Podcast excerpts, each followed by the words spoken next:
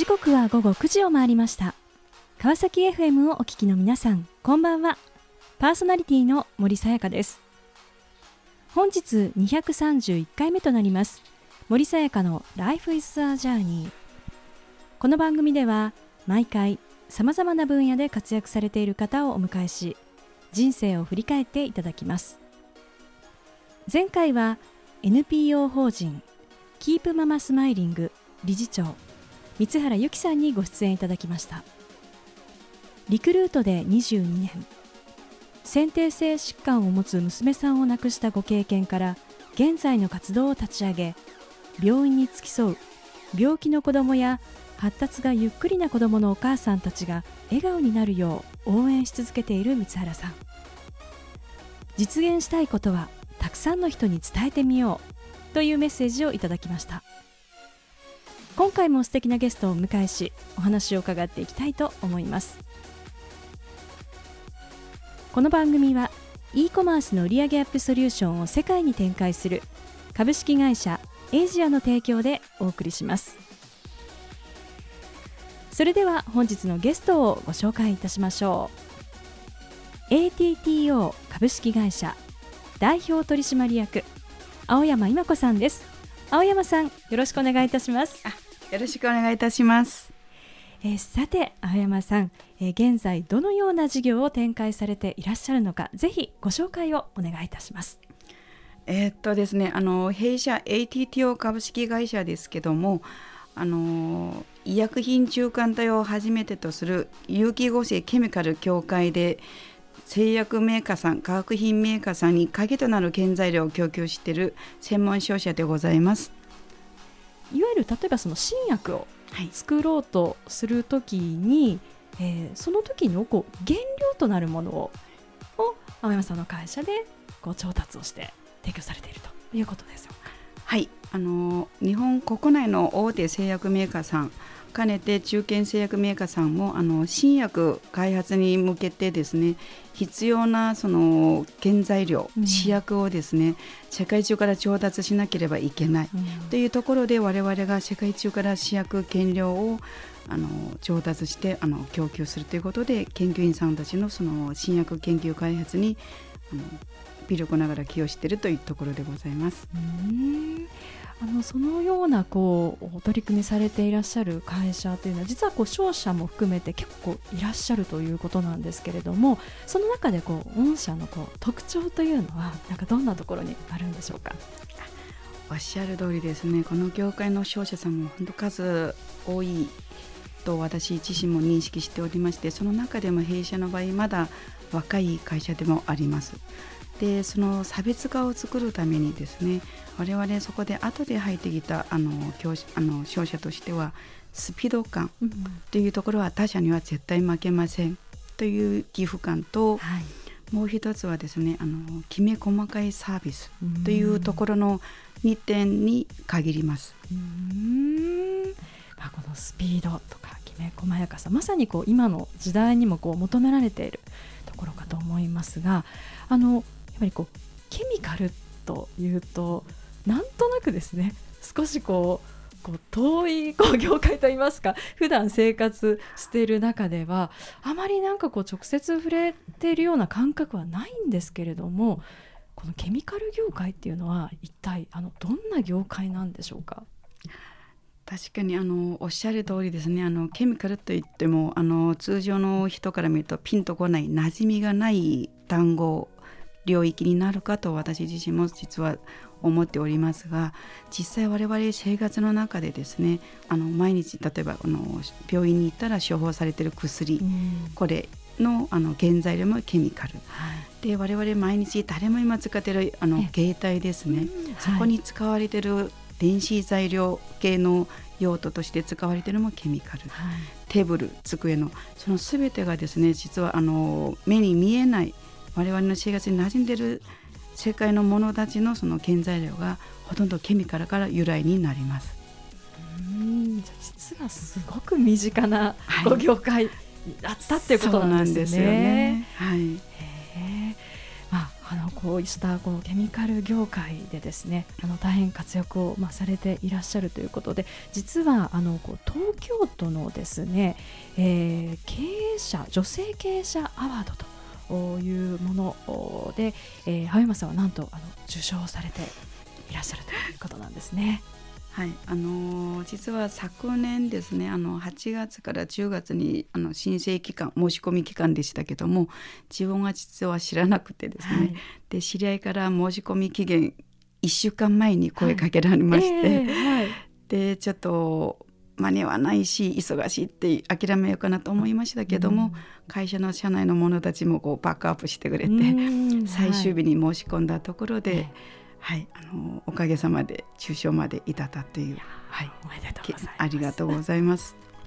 さあではあの青山さんがですね、まあ、なぜこう今の事業をされていらっしゃるのかあのそこまでに至るですねえ道のりあのぜひ伺っていきたいと思います。で青山さんはあの中国の吉林省のご出身ということなんですね。はい。の吉林省というのは一体どんなところなんでしょうか？そうですね。中国で東北三省という中での一つ吉林省で一番北側の方で寒いところでございます。わかりやすく説明すると日本だと北海道みたいな、はい、もう寒いですね、寒いところでございます。はい。へえまあ、そういった中であの育ちですね。この学生の頃っていうのはあのどんなことにですね興味や関心というものをお持ちだったんでしょうか？あの多分小さい時からあの生まれた家庭のあの環境もあったかと思うんですけども、はい、やっぱり4人姉妹で美味しいものを競い合ったり、えー、というところでじゃあ貧しいのでどうすればいい暮らしができるんだろうとかっていう中で教科書に出たあのベッキンデアム広場という、そこでの大都会の暮らし憧れながらというところで、そこの至るまではやっぱり骨もない私ですから、大学に入るしかないというところからスタートしたのが、はい、まあ勉強からということですかね。はい、じゃあそのやっぱり北京へというですねそこが一つこう目指すところとい。うことだったわけですね。はい。うん、そしてこう勉強をされてあの実際にですねこう仕事として最初にどんなところからのスタートすることになったんでしょうか？そうですね。中国で大学出た後にあのおかげさまであの念願の北京での公務員の仕事ができるようになりまして、はい、で自分の中ではあやっぱりあの目標を立ててやれば叶えるんだなっていうのが心の中での一つのちょっとこう自信がついてきたというところも一つでございます。はい、やっぱり北京で、ね、しかもこう公務員になるっていうことは これは簡単なことではないわけですよね。確かにあのまあだいぶ前の話ですけどもおっしゃる通り確かにその当時あの地方で生まれ育ったものが、うん、あの大学出てもどこから来たらどこかに戻るっていう政策だったので、えー、私自身が北京に残るっていうのはちょっと奇跡だったかもしれないですよね。はい、でもこう自分が憧れていた北京での生活っていうのはいかがでしたか？あの公務員の仕事最初は楽しくやらせていただいて、はい、週末はその周辺の大学のあの友達とかに遊び行ったり結構充実な日々はあの最初は送ってきました。しかしその後ですねあの日本へ留学をするという、うん、そういうこう道へと進まれるとということであの一体なぜですねあのそのこう決断に至ったのかあの後半に引き続きお話伺っていきたいと思います。えさてここでゲストの方の意外な一面を探ることを目的にこんな質問をさせていただきます。今青山さんが興味関心を持っていることを教えてください。そうですかね。あの私自身実はあの子供2人おりましてママは趣味がない大変つまらない人生を送ってると。あのしょっちゅう昨日も言われまして、ただあの昨今ちょっと失礼な言い方あの年重ねることによって健康のことも考えたりとか、そこで周りから勧められてですね実は昨年12月からヨガを始めました。はい、そうなんで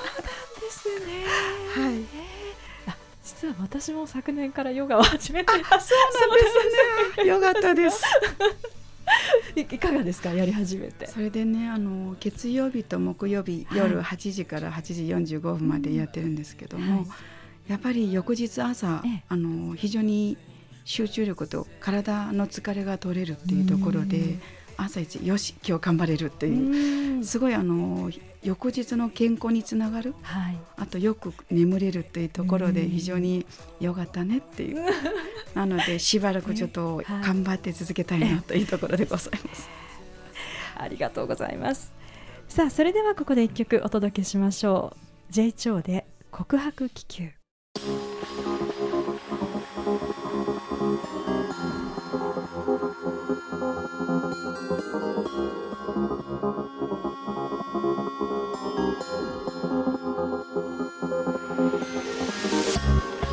さあ後半も引き続き ATTO 株式会社代表取締役青山今子さんにお話を伺っていきたいと思います。え前半は憧れの北京へ。えそしてそこでまあ公務員としてのですねあのキャリアをスタートというところまでお話をしていただきました、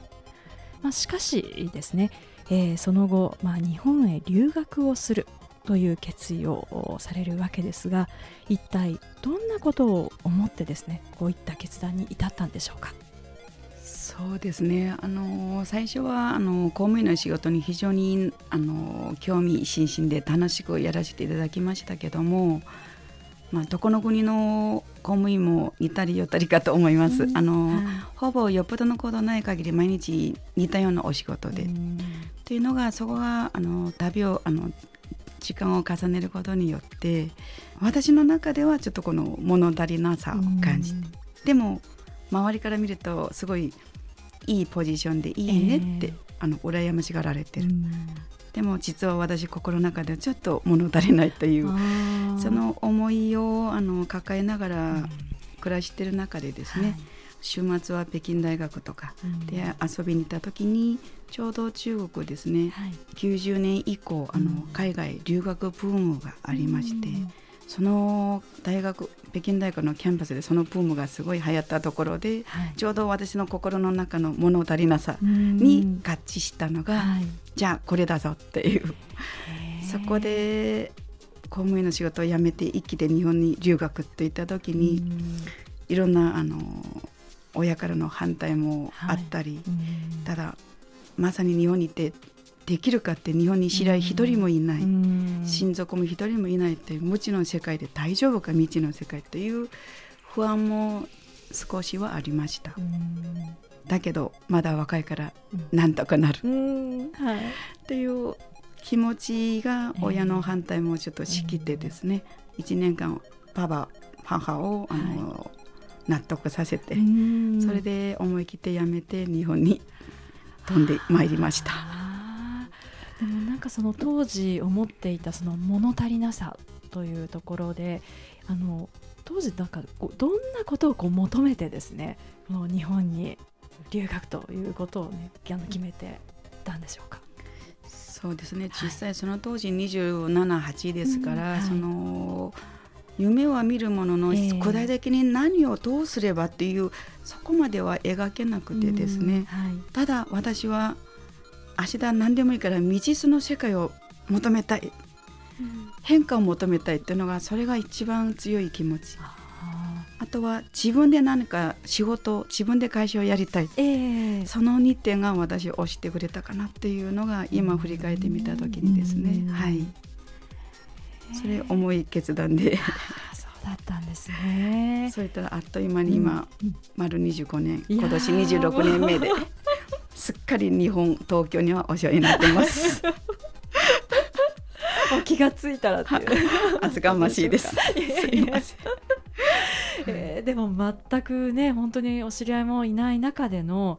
この環境に飛び込んでやっぱり結構最初苦労されたことも多かったんじゃないでしょうか。まあうまくあの表現したら苦労ですけども成田空港に到着した時にですね、えーあの1万円札10枚持ってきたものの、はい、何線どうやってあの日本語学校に向かえばいいか分からなくてあの当時成田空港には緑のボックス公衆電話がありまして、はい、そこで電話しようと思ったらコインしか使えない。はい、私1万円札を崩さなきゃいけないんだけども、うん、崩すっていう言葉知らなくて、どうすればいいという、電話できない成田空港2時間行ったり来たり 徘徊しました。そこから日本での暮らしがスタートしたところでございます。こからスタートをしそしてあのこう大学に、ね、入られてあのこう学び業のこれ4年間そうですね。はいあの日本語学校1年経由して、はいえ。ー、日本語1級取得した後に改めて4年大学、はい、経済学部ですね、はい、はい、どうしてもこの当時の私にはちょっとこう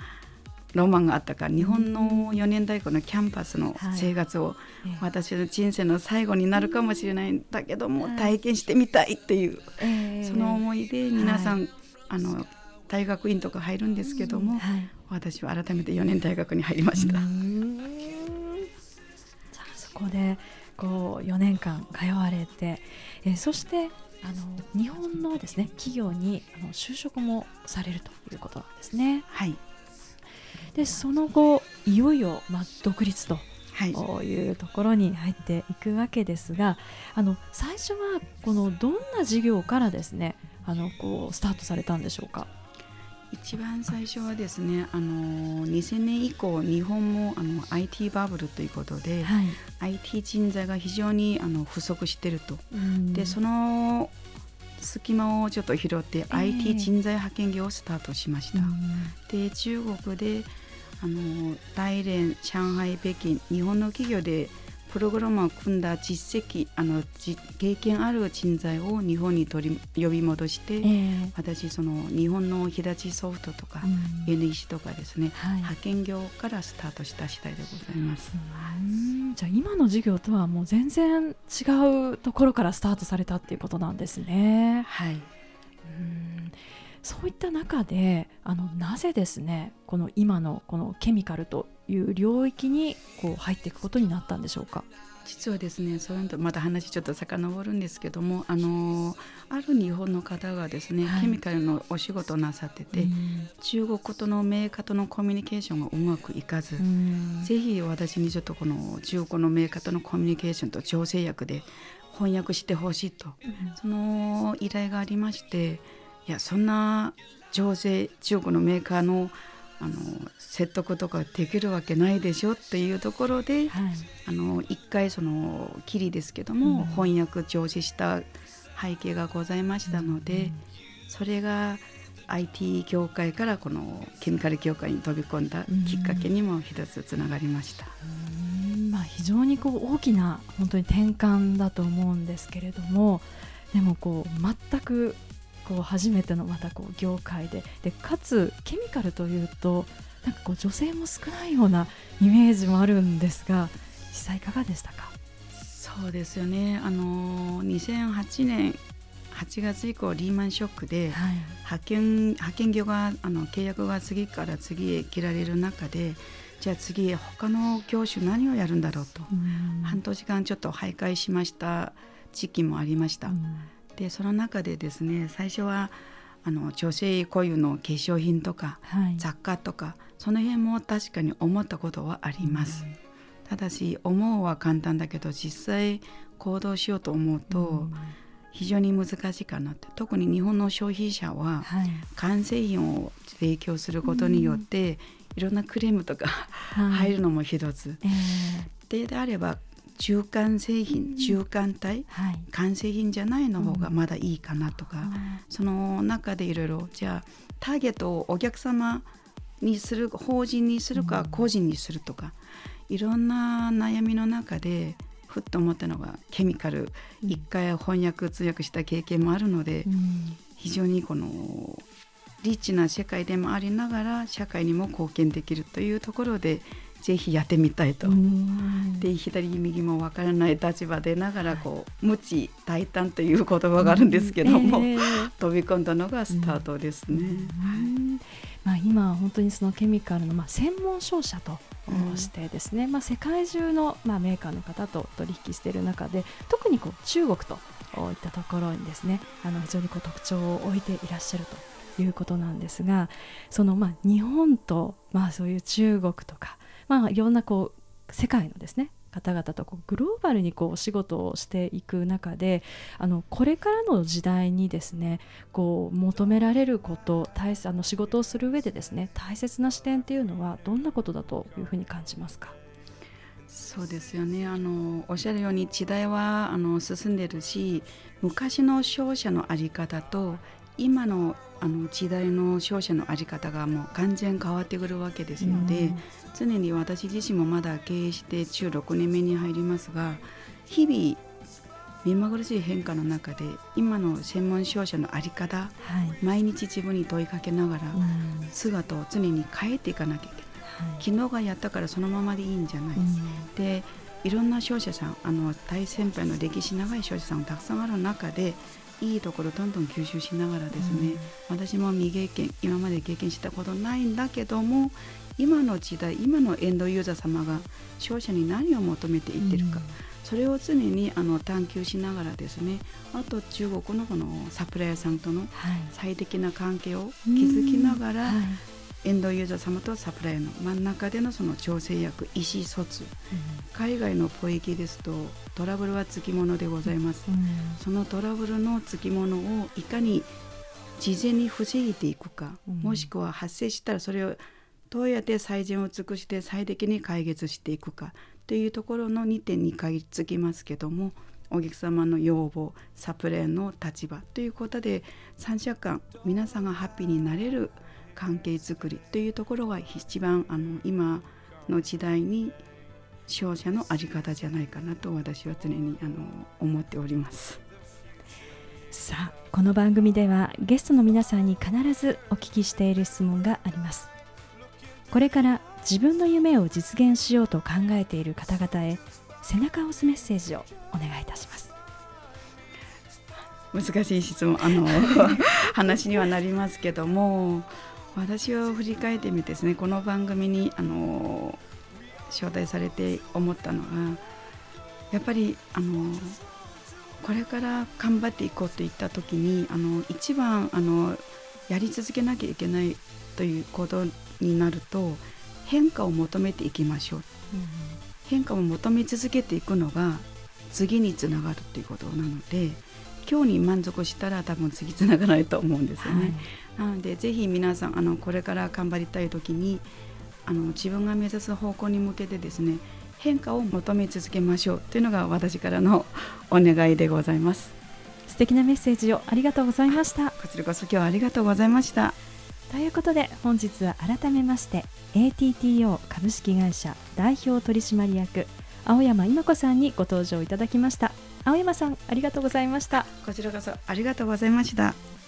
さあそれでは最後にもう一曲お届けしましょう。キングプリンセスでプロフェット。